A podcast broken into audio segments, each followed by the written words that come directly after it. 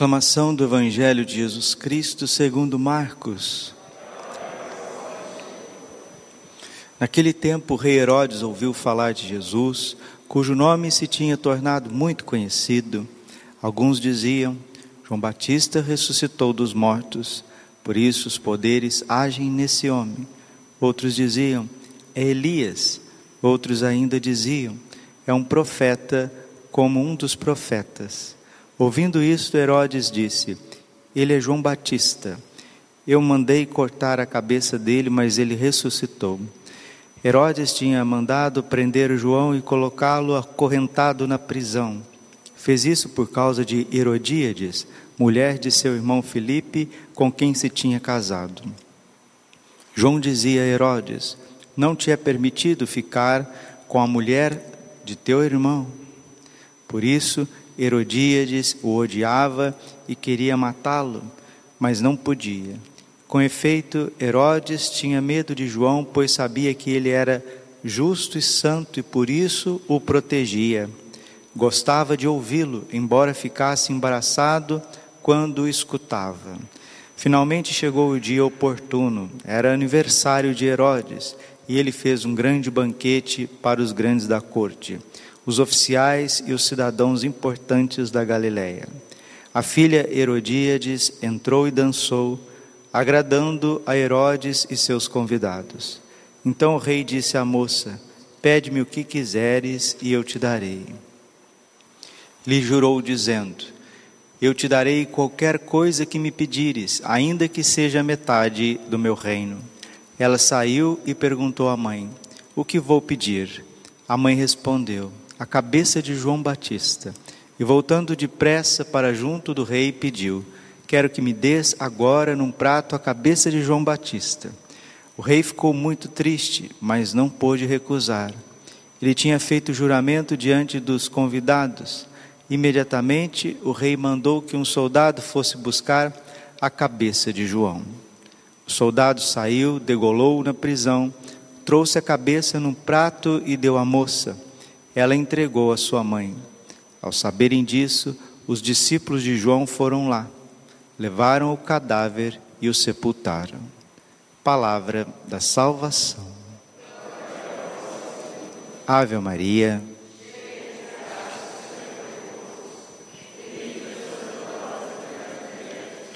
Bendito é o fruto do vosso ventre, Jesus. Santa Maria, Mãe de Deus, rogai por nós, pecadores agora e na hora de nossa morte. Vinde Espírito Santo.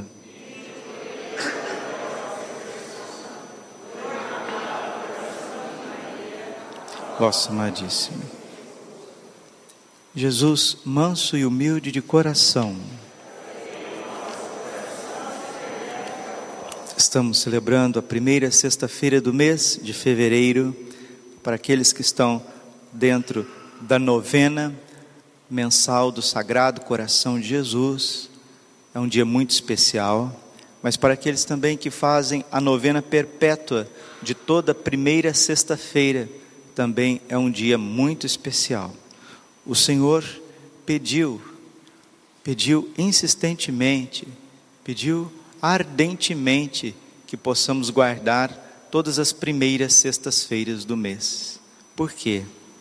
Porque o amor como dizia São Francisco e os santos, o amor não é amado, o amor não é correspondido, o amor não é compreendido, o amor é desprezado, o amor é rejeitado. E nós rejeitamos aquilo que é mais sadio, que é mais belo, que é mais verdadeiro, que é mais fecundo, para cavar cisternas lamacentas, como diz o profeta Jeremias. Ficamos correndo atrás do amor, atrás dos afetos, das compreensões dos homens. Ficamos gastando a nossa vida e a nossa energia, muitas vezes, atrás de bens materiais que vão passar, que vão rasgar, apodrecer, rachar, enferrujar se deteriorar, por mais que a gente faça melhoramentos nesta vida, na cidade, nos bairros, nas casas, nas igrejas. Por mais que a gente troque as coisas, tudo está perecendo, tudo está gritando aos nossos olhos, aos nossos ouvidos, que nós estamos nesse mundo de passagem, que nós não vamos levar absolutamente nada desta terra a não ser o amor. São João da Cruz, que é um amante de Jesus, porque quem ama Jesus ama o seu coração, ama a sua humanidade. Ele nos diz isso. No entardecer desta vida, examinar-te-ão no amor. É só o amor que conta. 1 Coríntios, capítulo 13, versículo 13. Por ora subsistem a fé, a esperança e a caridade, e o amor, mas o amor não passará, o amor subsistirá. O amor não passa. No, no céu, nós não precisaremos ter fé. No céu não precisa ter fé, porque veremos face a face. No céu, nós não precisamos esperar mais nada, porque teremos toda a posse. Mas no céu, o amor será pleno, o amor será pleno. E na terra, esse amor cresce quando nós nos achegamos ao coração de Jesus. Desde os primeiros místicos do Sagrado Coração de Jesus, do início da Idade Média, desde Santa Matilde, Santa Gertrude de Helfta, passando por Santa Margarida Maria Lacoque, mais recentemente a revelação do coração misericordioso de Jesus, a Santa Faustina Kowalska, também Consolata, Beata Consolata Betrone, italiana, franciscana, também a mística Consolata Ferreiro, espanhola, aquela beata também que o Papa Pio XII tinha uma admiração muito grande pelos seus escritos, pela sua vida, Josefa Menendez, apelo ao amor.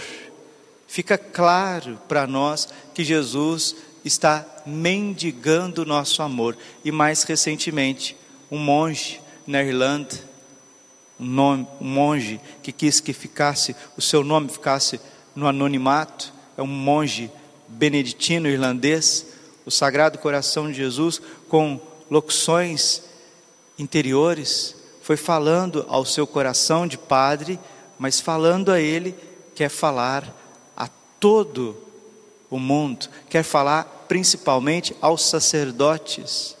Esse livro belíssimo, Ensino e no peito de Jesus. Ensino, em latim, significa isso, no peito. Ieso, no peito de Jesus. João 13, 27. É isso que Jesus está pedindo de cada padre, de cada bispo, que a gente deixe um pouquinho os afazeres desta vida para ficar com Ele, para estar aos seus pés, como Maria, que escolheu a melhor parte. 10, 42 de Lucas. Marta, Marta, tu te inquietas, te preocupas, te agitas por muitas coisas. Maria escolheu a melhor parte que não lhe será tirada. A devoção, meus irmãos e irmãs, ao Sagrado Coração de Jesus é o amor. É escolher o amor de Jesus acima de tudo e de todos. E isso precisa ser traduzido na nossa vida de uma forma muito prática. Como Padre, Jesus pede a confissão mensal, ao menos a confissão mensal. Porque todo aquele que me ama guarda os meus mandamentos. João 14, 15. Quando nós amamos o Senhor, nós guardamos os seus mandamentos e a gente já não suporta mais o pecado. Por isso vai dizer o Salmo 118, versículo 1. Feliz o homem sem pecado em seu caminho, que na lei do Senhor Deus vai progredindo. A confissão frequente faz com que nós progridamos no amor. Então Jesus pede a confissão ao menos todo mês. Quantas pessoas que vem na última semana do mês e a hora que vai confessar, Padre, dá-me a tua bênção, porque eu pequei. Deus te abençoe, meu filho. Deus te abençoe, minha filha. Quero fazer essa confissão em desagravo ao sagrado coração de Jesus.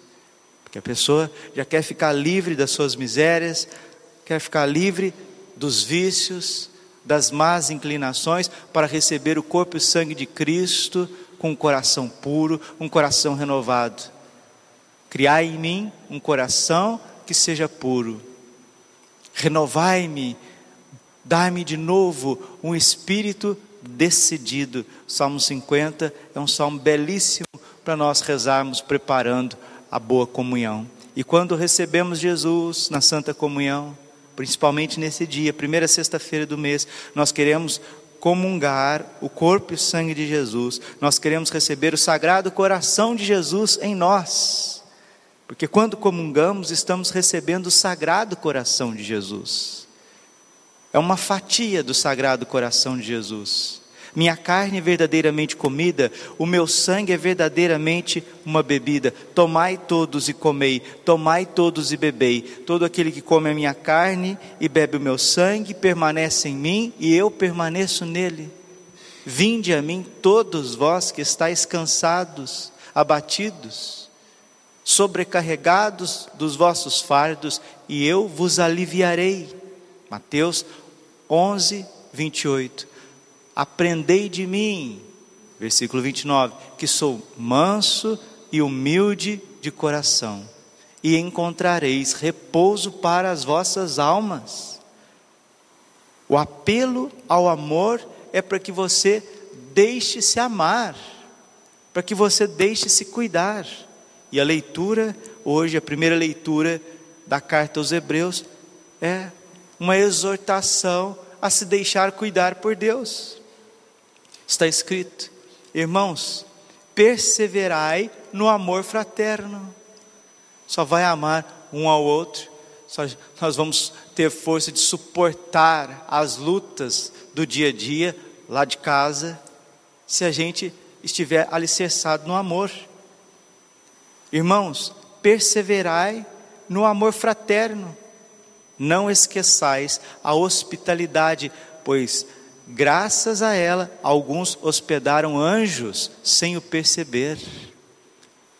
Era peregrino e me acolheste. Senhor, mas quando foi que o Senhor estava passando por aí e eu te acolhi? Em verdade vos digo, a cada irmãozinho deste que acolheste, fosse a mim que acolheste exercitar a hospitalidade. Em Israel é muito claro que o peregrino, o peregrino, ele é o enviado de Deus.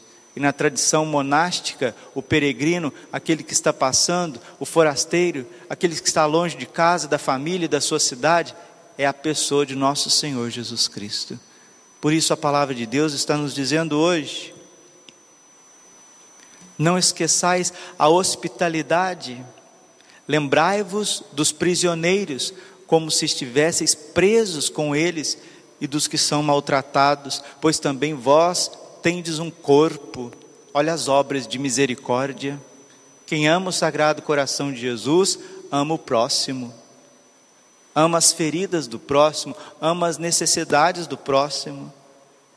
E aqui o Espírito Santo, a carta aos Hebreus, já vai alargando o amor prático de cada um de nós. O matrimônio seja honrado por todos e o leito conjugal sem mancha, porque Deus julgará os imorais e os adúlteros.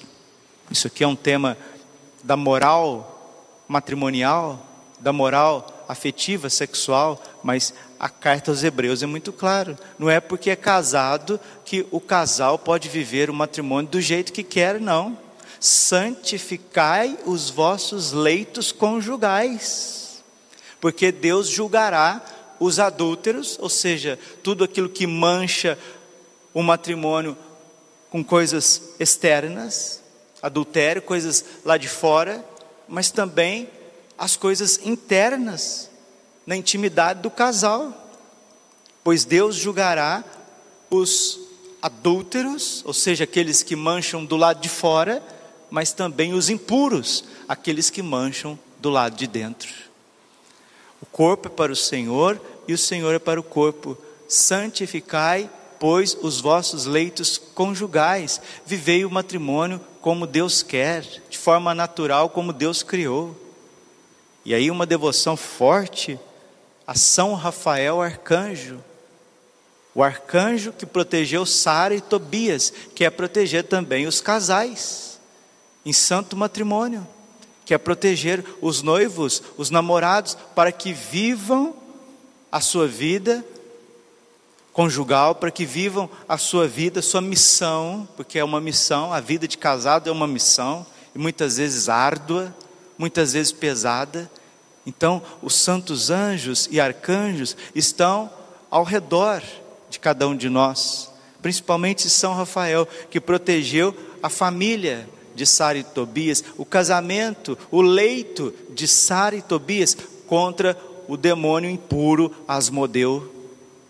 Quer proteger você também, quer dar sobriedade para os casais. A entronização do Sagrado Coração de Jesus e Maria na casa traz essa sobriedade para o casal, sobriedade na vida íntima, sobriedade no relacionamento, porque os corações se aproximam, sobriedade no trabalho, sobriedade no comer, no assistir, no ouvir, no ficar, ficar nas redes sociais, o Sagrado Coração de Jesus, Imaculado Coração de Maria, as nove primeiras sextas-feiras, a comunhão reparadora, a confissão reparadora, traz para nós a sobriedade, o equilíbrio, traz para nós o gosto pelas coisas de Deus, pela palavra de Deus, muda a nossa vida, transforma as famílias, transforma da água para o vinho as famílias que o amor ao dinheiro não inspire a vossa conduta. Contentai-vos com o que tendes, porque ele próprio disse: Eu nunca te deixarei, jamais te abandonarei. Hebreus capítulo 13, versículo 5: Que o amor ao dinheiro não inspire a vossa conduta. Quanta gente que vive inspirado somente pelo dinheiro num mundo materialista, numa cultura materialista, dinheirista, numa cultura de corrupção, onde as pessoas não estão contentes com o que têm e quer mais, e quer mais, e quer mais, já virou um ciclo vicioso, um trabalho que não dignifica, mas que destrói tudo, destrói.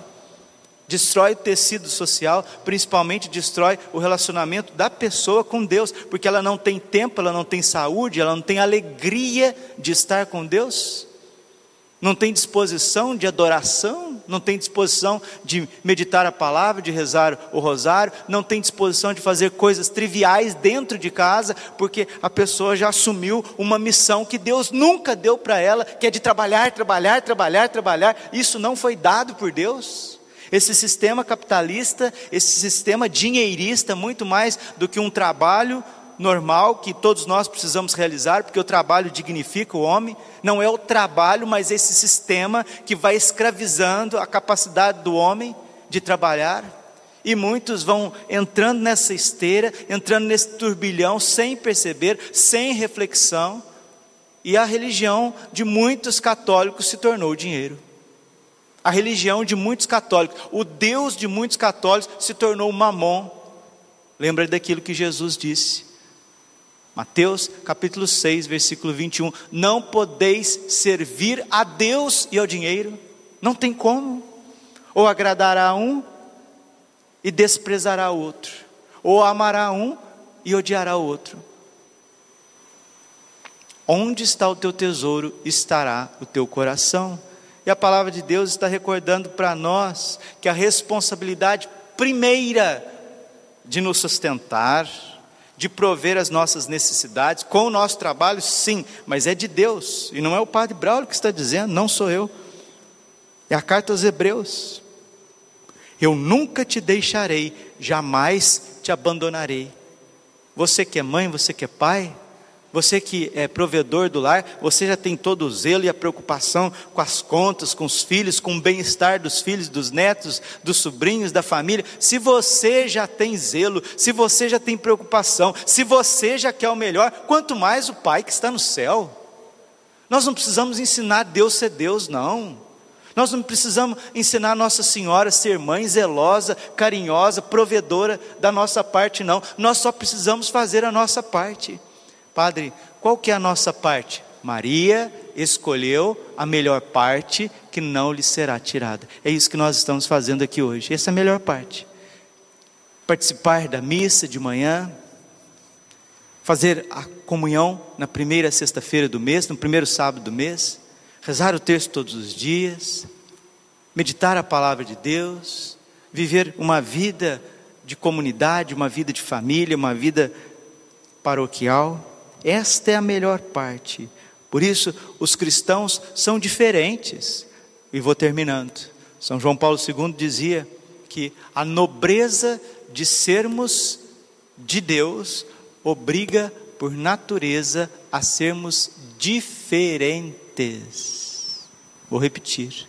A nobreza de sermos de Deus, sermos batizados, sermos cristãos, nos obriga por natureza a sermos diferentes.